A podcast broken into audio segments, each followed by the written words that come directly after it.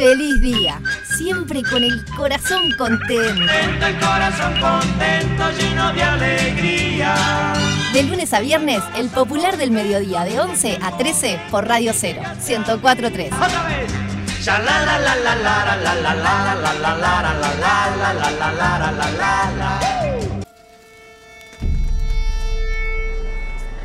Si ellos quiero los ojos, veo paisajes que no sé si existen.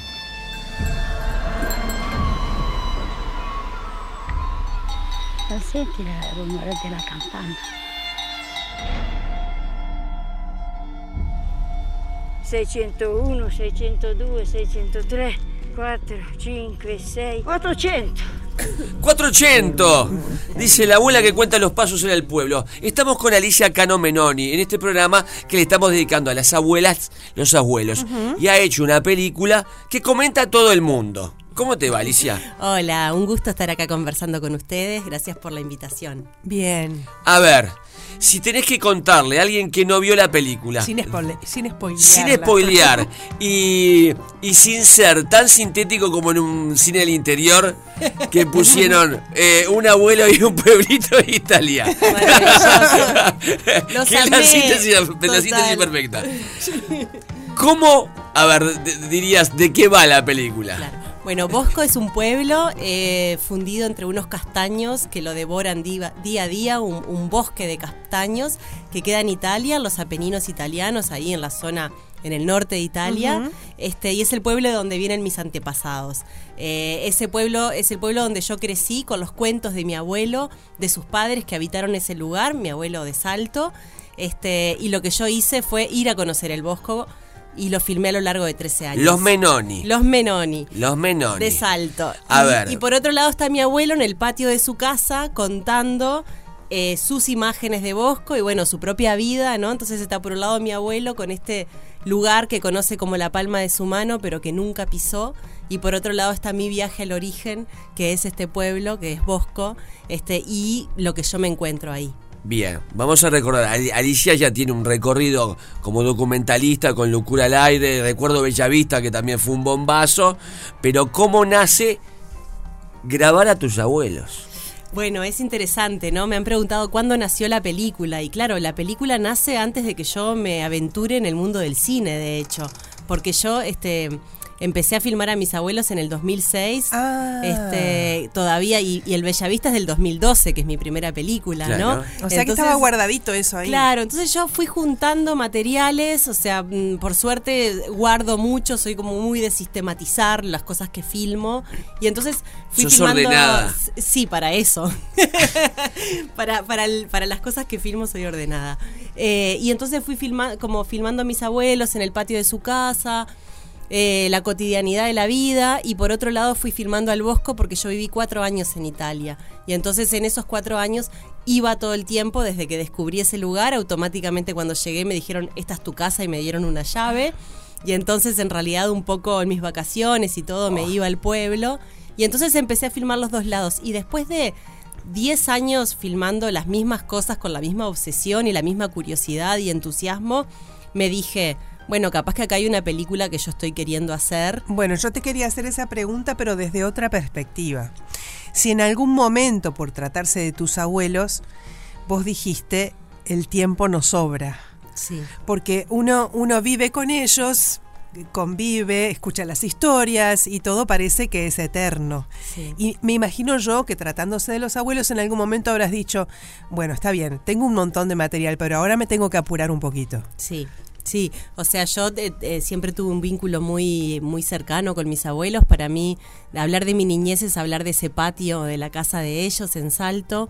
Y entonces, por supuesto que los empecé a filmar por esa necesidad de retener el tiempo, ¿no? De congelarlos en el tiempo, de tener ese recuerdo, esa memoria Claro.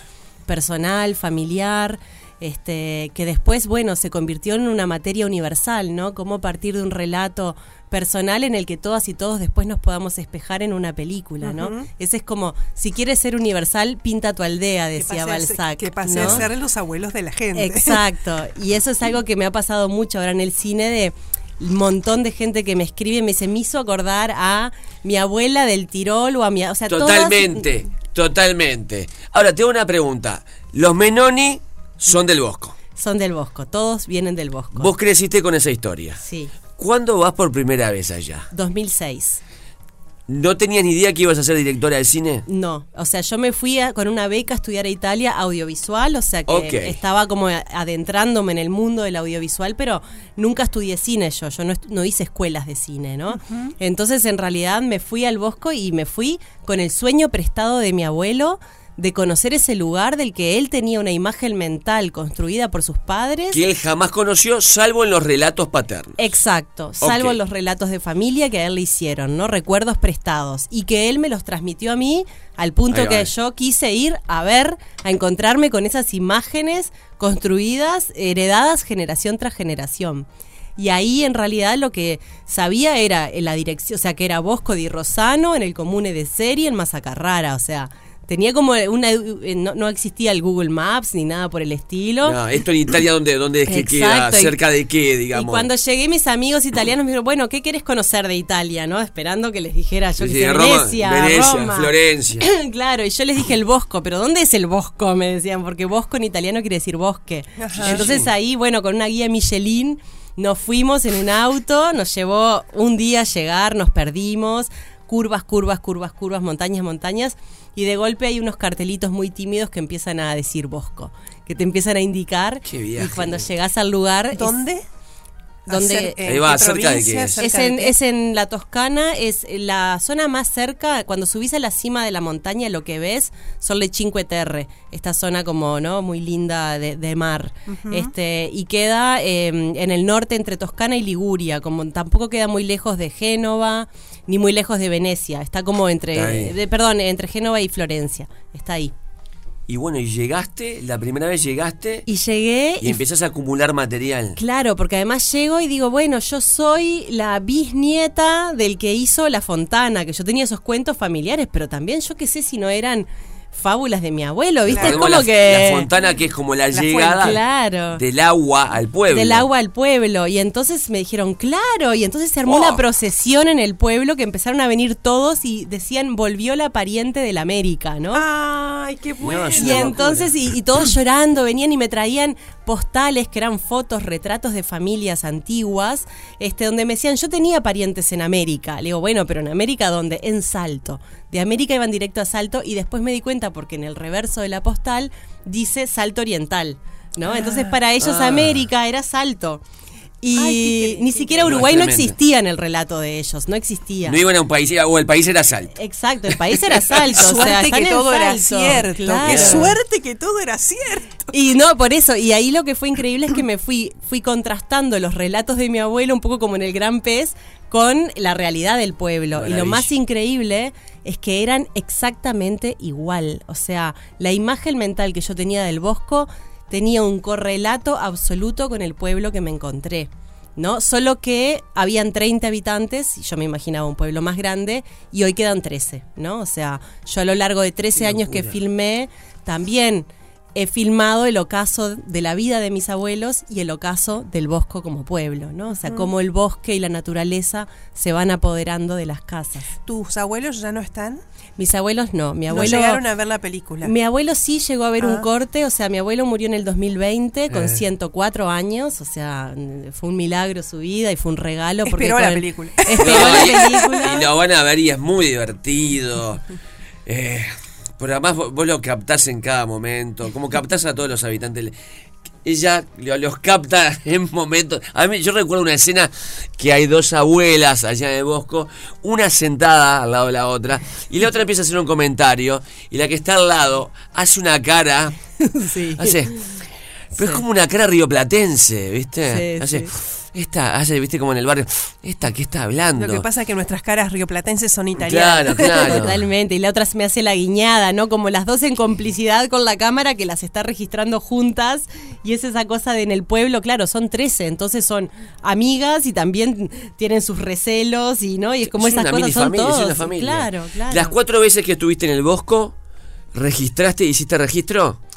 Las cuatro veces que estuve... me, me- me dijiste que fuiste cuatro veces, ¿o no? No, viví cuatro años en Viviste Italia y ahí años, fui eh. varias veces, pero en realidad estuve más de 20 veces Más en de el 20. Bosco. ¿Siempre hiciste registro? Siempre, toda, desde el primer día yo llegué con una cámara de filmar y filmé hasta la única vez que fui al Bosco sin cámara fue el año pasado con la película bajo el brazo Ay, y fue la primera vez en la vida que se proyectó cine en el Bosco con Ah. su película. Es todo cinematográfico. ¿Y dónde fue? ¿Fue en una iglesia? ¿fue en un salón? Bueno, era verano, Paradiso. sí, increíble porque además ellos mismos construyeron la pantalla con un Ah. algodón antiguo que tenían un rollo de esos antiguos para hacer sábanas y bueno, y tenía unos dobleces este amarillos del tiempo y la regaron, entonces al otro día salió el sol y quedó blanca impecable, la armaron así perfecta No, como, ¿no? La precisión italiana.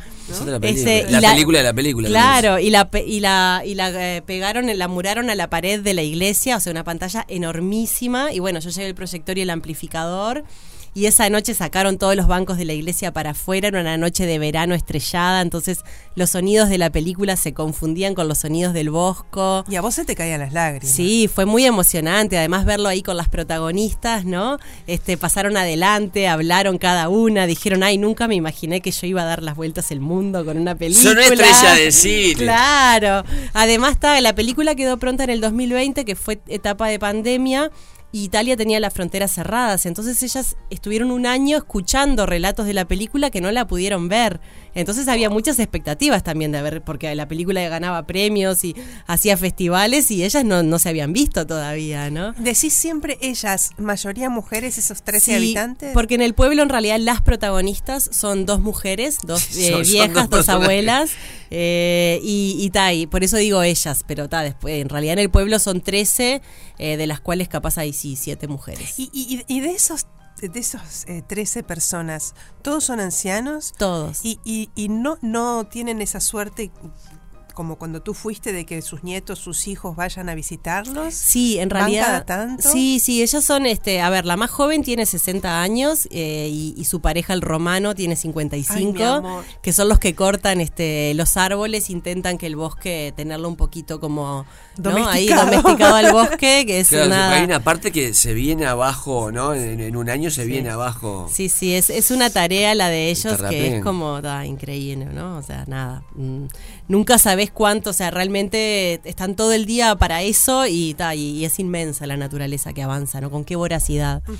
este, y, ta, y después en realidad eh, la- eh, las viejas y, o sea, las protagonistas tienen hijos que viven en Pontremoli, que es la ciudad más cercana, que queda una hora y media del Bosco, y los fines de semana vienen a Ah, saludarlas y de hecho no hay ningún almacén, hay un almacén ambulante que viene una vez por semana, que trae víveres, pero bueno, si no las hijas traen alguna otra cosa. Y después son muy autosustentables, ¿no? Tienen su huerta, tienen sus animales, sus gallinas, y bueno, y, y tienen una vida muy intensa.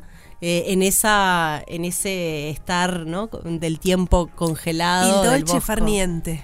El dolce farniente Mm. sí sí, sí. ¿Cuánto material grabaste en total? Y bueno, tenía más de 100 horas filmadas, ¿no? En 13 años, este, era un montón. eh, y bueno, y fue realmente la película, es un trabajo de montaje enorme, fueron nueve meses, un parto de montaje, ¿no?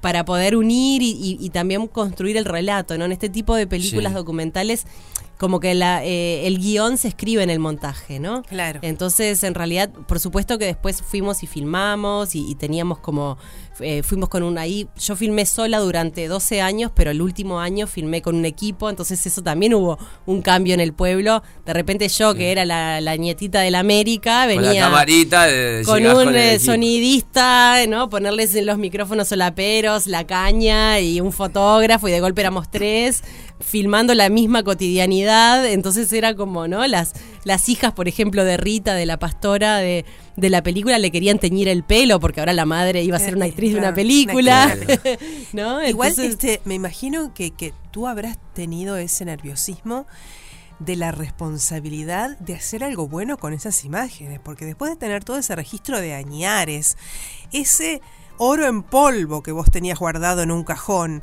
y después que saliera cualquier porquería, era no honrar todo aquello que vos habías vivido y registrado. O sea que me imagino que también había una responsabilidad ahí de esas que ponen nerviosa, ¿no? Sí, yo creo que siempre que haces una película esa responsabilidad está, ¿no? Sobre todo con el otro, con quien filmás, eso me ha pasado mucho con todas las películas. Y en esta en realidad, como era una película que partía desde una necesidad tan personal, Claro. tenía mucho más que ver capaz con eh, de intentar escribir una carta de amor a Pero ese ellas la lugar. estaban esperando esa Honrar, carta. claro, a- al Bosco, a los orígenes, a todos esos migrantes que se vinieron buscando, ¿no? Y con qué nostalgia seguramente le hablaron a mi abuelo para que él conociera cómo amar un lugar donde nunca estuviste, ¿no? Cómo amaba mi abuelo el Bosco sin haber nunca, cómo lo habitó sin haber nunca puesto un pie en ese lugar, ¿no? Entonces, cómo nos vinculamos con eso también, con lo que queda, con lo que desaparece. Entonces, bueno, también fue como honrar ese proceso también que yo viví con ellos. A mí Te iba me a preguntar, enseñaron mucho. ¿cuál fue tu viaje interior Claro. en los nueve meses de edición? Sí, porque además... si sos la misma o no. Y sí, porque en realidad son nueve meses de edición que cuentan 13 años de un proceso, de una búsqueda.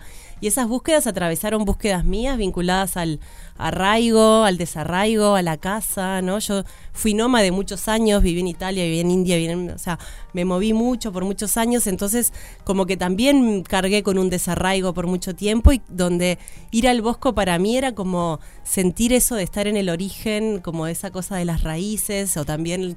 ¿no? La casa de mis abuelos en Salto, como... Entonces todas esas preguntas que yo me fui haciendo fueron las que después compusieron la película, ¿no? Entonces sí, es una película que en ese sentido tiene como una hondura de un proceso de 13 años. ¿no? Bien, nosotros decíamos que pasa por todos los estamentos. Te matás de la risa, vas a llorar, hay hasta uh, cierto suspenso con lo que va a pasar. ¿Cuántas eh, semanas en cartel ya lleva? Bueno, cuatro, estamos entrando en la cuarta semana, Bien. este que para el cine uruguayo es un poco un milagro. Es un campañón. Claro, sobre todo porque cuando entra el rótulo documental ya eso ya te aleja al público. Ya, ¿no? uruguayo, documental, Claro, ay, ay, ay. informativo, ¿no? Como si no se contara una historia o esta cosa de las emociones, donde acá es, lo más importante es una película absolutamente emocional, ¿no? Entonces, este, este ahora, este fin de semana, seguimos en cartelera con buenos horarios y depende de cada fin de semana. Si este fin de semana nos va bien, seguiremos una semana más y si no, no. ¿Hay posibilidades de streaming a futuro? Sí, después de que baje de cartelera y en un par de años, pero por ahora No está previsto. ¿no? Claro. Bien, ¿y dónde se ve? Está en Cinemateca. Cinemateca está permanente. eh, permanente, o sea, está en Cinemateca a las 7, a las 9 de la noche y el fin de semana con dos horarios. Después están los cines Life Alfabeta, que tiene cuatro horarios, muy, muy bueno. Tiene tres y media, cinco y algo, siete y algo y nueve, una cosa así. Porque hay muchos señores y señoras que van temprano. Claro. Después está Life 21 también y está en Sala B hoy y el sábado. O sea, están cuatro cines, eh, se encuentran en la página en cartelera, están todos los horarios, o en las eh, tenemos también redes sociales, Bosco. Instagram y Facebook de Bosco, así que lo Bosco, encuentran. sí. maravilla. Bueno, Alicia, Alicia Cano Menoni, directora de Bosco, esta película que es un, un viaje al corazón. Todo el mundo se va a sentir identificado, porque tiene que ver con el apellido, y el apellido viene de algún lugar. Exacto. To- Alicia. Todas y todos venimos de un Bosco. Ahí va. Total. Muchas gracias. Muchas gracias a ustedes. Un gusto conversar acá. ¡Feliz día! Porque nos gusta verte reír. Me gusta verte reír. De lunes a viernes, de 11 a 13, Gustav y Alicia. Me gusta verte reír. Por Radio 0, 104.3.